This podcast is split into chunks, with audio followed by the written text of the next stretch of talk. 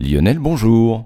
Bonjour. Nous allons faire un tour dans la Station spatiale internationale et nous allons y parler des- de certains de ses habitants peut-être, mais pas des, pas des astronautes ni des cosmonautes, des bactéries.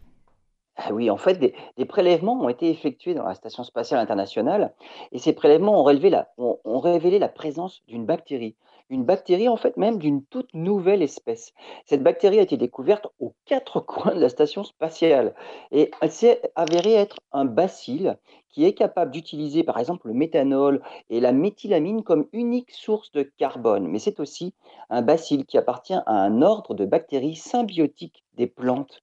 Il permet aux plantes de mieux résister au stress abiotique, hein, là où la vie est pratiquement impossible, et même il leur permet de mieux résister aux attaques pathogènes.